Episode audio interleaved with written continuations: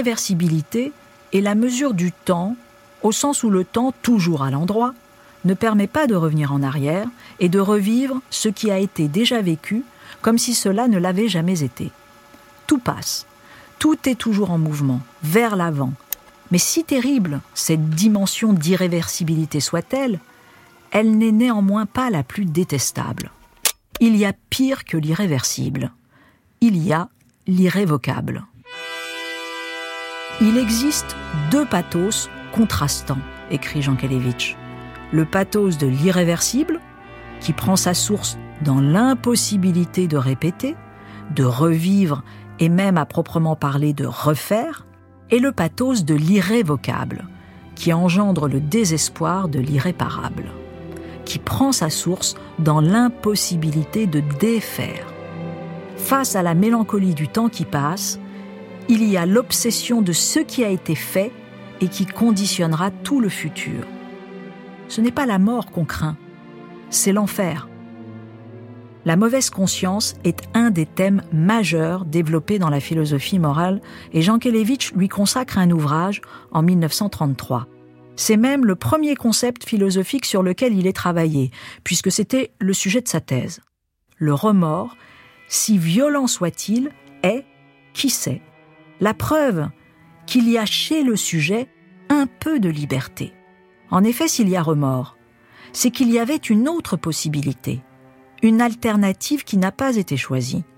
C'est bien là une manière âpre d'expérimenter sa liberté, mais une indéniable façon de prouver cette liberté.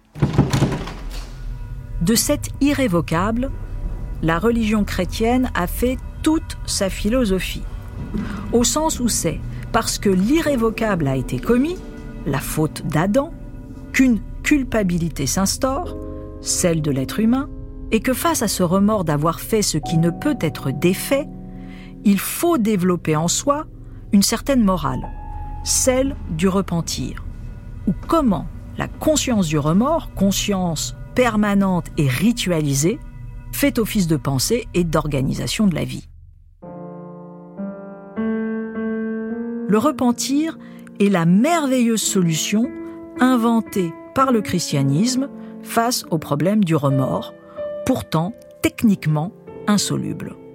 Avec le repentir, l'homme se distingue de sa faute, alors même qu'elle était incurable, et c'est pour cette raison qu'il ne faudra jamais arrêter le repentir, sinon la vérité incurable du remords reprendrait le dessus. Est-ce à dire que la morale de Jean Kelevitch revendique le repentir Pas exactement, mais sa morale est indéniablement d'essence judéo-chrétienne. Et donc oui, la mémoire, le devoir de mémoire, est une forme plus sécularisée, plus profane du repentir. La mauvaise conscience est la trace d'une morale possible. Personne ne peut défaire ce qui a été fait. Mais chacun peut faire autrement demain. Non que cela annule, efface ce qui a été fait, mais cela adjoint à l'irrévocable autre chose. Si la mauvaise conscience est sincère, c'est un pas vers le bien et le rachat. Mieux vaut une conscience à retardement, conclut Jean Kelevitch. Mieux vaut tard que jamais. Il faut savoir accueillir la conscience honteuse, car dans la conscience honteuse, il y a la trace du bien, la preuve qu'avoir fait le mal l'a rendue malheureuse.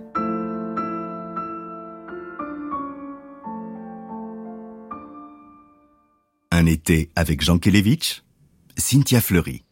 Gabriel Fauré, le grand compositeur de la fin du XIXe et du début du XXe siècle, n'aura pas été pour Vladimir Jankelevitch simplement le musicien des intériorités et des harmoniques.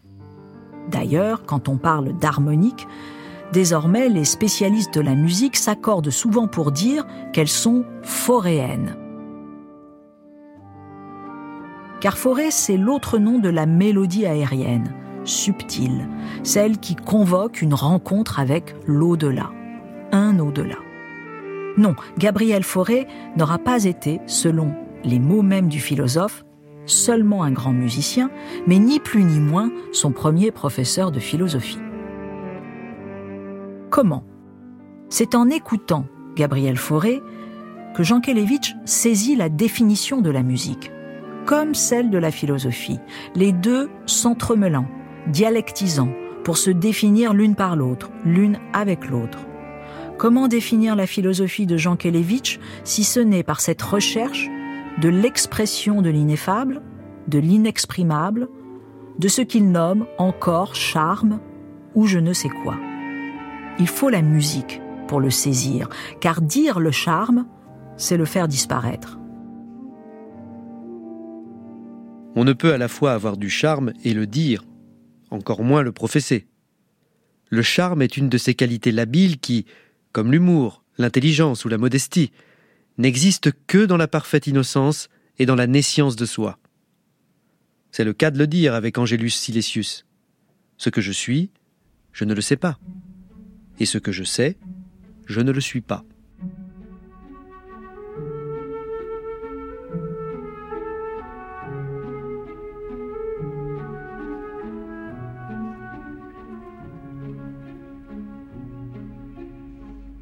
Vous l'entendez? Cet évanescent, cet insaisissable, ce mode d'exister si léger. Le charme est consolation, et par surcroît, le charme est en quelque sorte oraison de quiétude.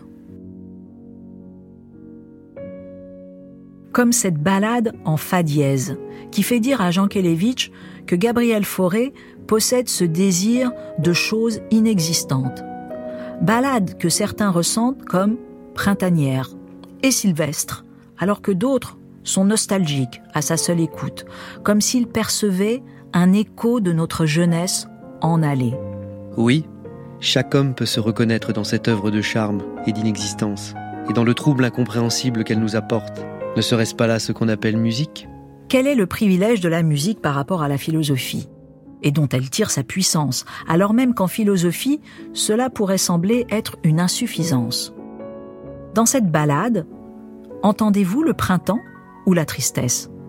Qui a raison? Mais personne? Mais tout le monde? La musique est seule capable de développer plusieurs sens à la fois. C'est-à-dire euh, sans qu'ils se gênent l'un l'autre, en les harmonisant, en les écrivant l'un par rapport à l'autre, comme dans l'écriture contrapontique, mais elle est seule dans ce cas. Donc elle ne sait pas ce que c'est que l'ambiguïté. Qu'est-ce que la musique? se demande Gabriel Fauré, à la recherche du point intraduisible, de la très irréelle chimère qui nous élève au-dessus de ce qui est. Ce sont les premières lignes de La musique est l'ineffable de Jean Kelevitch, reprenant les mots mêmes de Gabriel Fauré. En l'écoutant, en cherchant à la penser, c'est à la fois sa métaphysique et sa morale qu'il définit, entre imposture et grâce.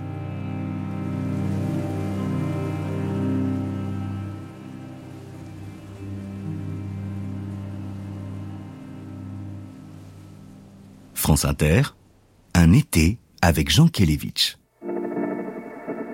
La philosophie des paradoxes, avec laquelle nous apprenons à faire connaissance, est nullement contradictoire chez Jean Kelevitch mais nous pourrions un instant nous arrêter sur ce qui pourrait sembler être une tautologie alors même qu'elle ne l'est pas, et forme le dernier opus de l'ouvrage canonique du philosophe, le je ne sais quoi et le presque rien. Cette formule, énigmatique plus que tautologique, c'est la volonté de vouloir. Pour vouloir, il faut le vouloir.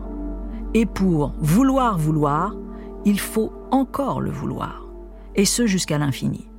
Le vouloir, bien portant, le vouloir simple et indivis qui n'a pas perdu la fonction du commencement, ce vouloir résistant à toute désagrégation commence par vouloir, c'est-à-dire commence par finir ou finit en commençant. Sa besogne de vouloir étant aussi vite terminée que commencée. Du vouloir, on peut dire comme de la charité. Sans lui, rien ne commence. Grâce à lui, tout aboutit. Vouloir, c'est vouloir. Et c'est facile, s'exclame Jean Kelevitch, considérant la palisse comme l'une de ses références philosophiques essentielles. Non sans provocation. Une difficulté qu'on ne peut pas résoudre en dénouant le nœud. Eh bien, on, on la tranche. On la tranche en décidant, souvent arbitrairement dans la nuit, aveuglément. Tous ceux qui commencent à se demander s'ils veulent, en fait ne veulent pas vraiment. Tout comme ceux qui veulent mais jusqu'à un certain point. Ils ergotent, mais ils ne veulent pas. Vouloir, c'est trancher, c'est décider. Oui, et comme quelqu'un vous demande, mais qu'est-ce que je dois faire pour vouloir? Eh bien alors, on lui répond, ben, il faut le vouloir. Que, que voulez-vous faire d'autre, n'est-ce pas? Et si vous demandez qu'est-ce qu'il faut faire, c'est que vous voulez pas, c'est que vous n'êtes pas décidé. Alors simplement, c'est le courage est en vous. C'est ça, le, mystère, c'est le lien avec le je ne sais quoi. La volonté de vouloir reste toujours mystérieuse, rationnelle et irrationnelle, arbitraire et nécessaire, comme le courage. Ces séances tenantes, comme l'amour, c'est parce que c'est telle ou telle situation, et non telle autre. Mais dès qu'il s'agit d'expliquer pourquoi, oui, il y a certaines raisons qui peuvent apparaître, mais elles manqueront toujours l'ampleur du vouloir, de son je ne sais quoi. Le vouloir nu, le vouloir pur et simple, veut en même temps un voulu qui est quelque chose d'autre, hors du vouloir. Cela ne signifie nullement que l'on veut tout et n'importe quoi, ou que derrière la volonté se loge la toute-puissance, mais à l'inverse, que derrière elle, il y a l'élan vital. Un réveil, une conscience, l'autre nom de la liberté. Car c'est seulement cela la liberté, cette lueur, ce point, origine. La philosophie de Jean Kelevitch est toute subtile, car elle tourne autour de l'indicible, de l'inexprimable, et donc il lui faut toujours veiller à ne pas susciter des contresens. Encore une fois, la volonté de vouloir n'est pas le vouloir vide, ou le vouloir en général, qui relève presque de l'attitude esthétique. C'est le vouloir qui ne dit rien de lui-même parce qu'il veut, parce qu'il commence, parce qu'il est indissociable d'une action.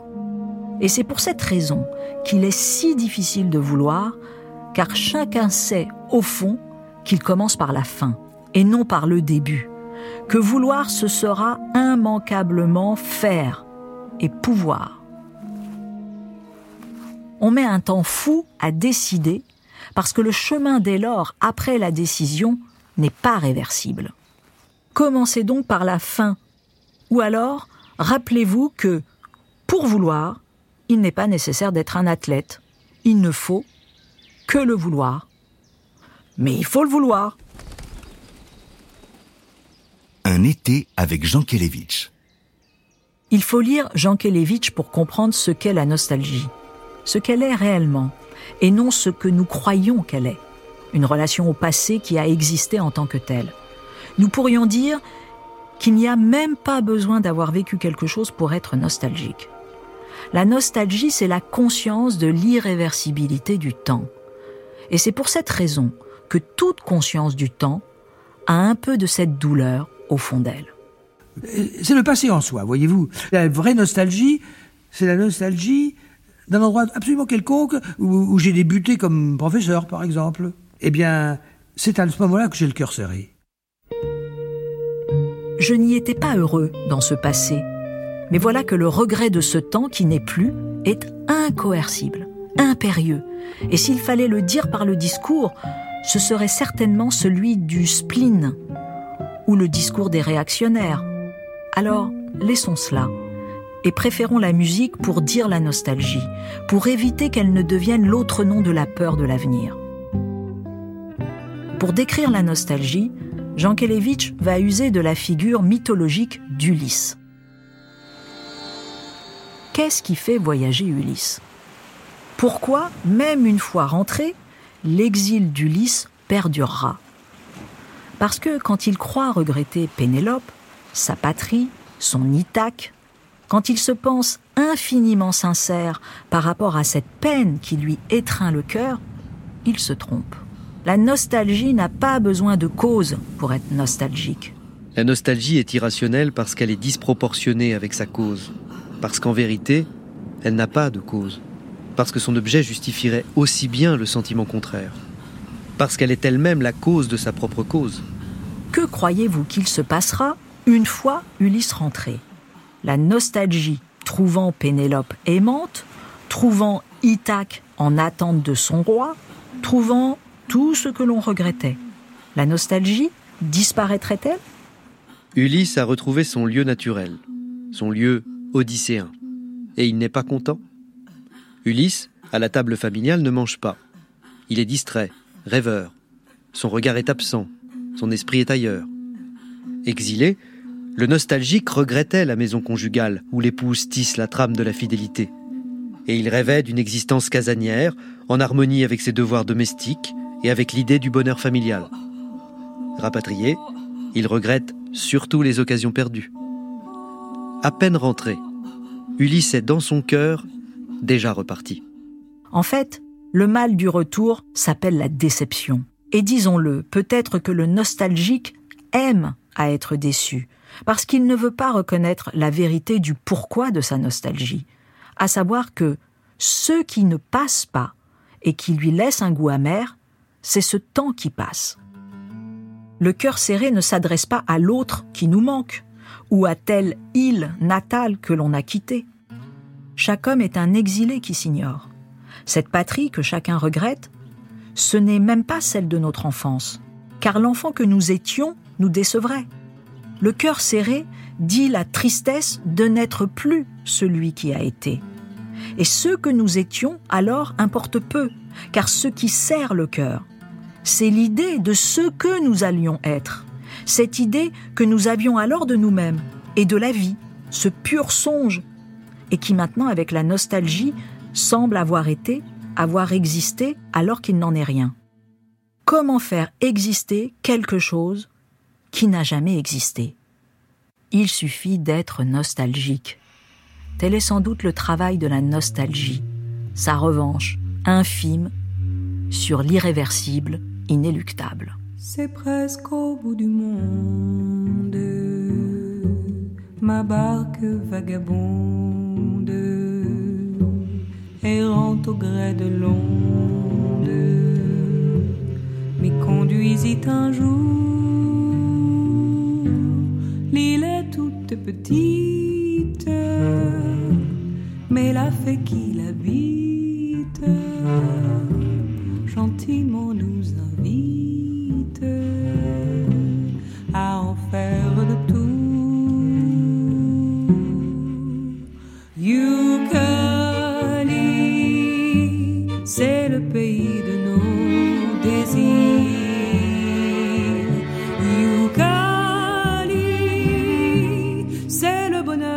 bonheur,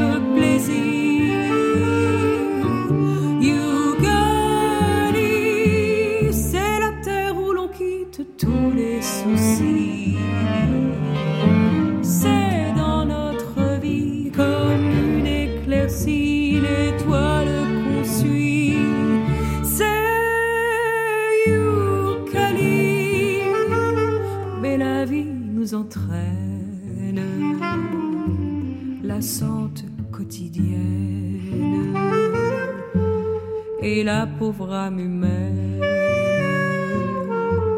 cherchant partout l'oubli, a pour quitter la terre, su trouver le mystère où nos âmes se terrent en quelques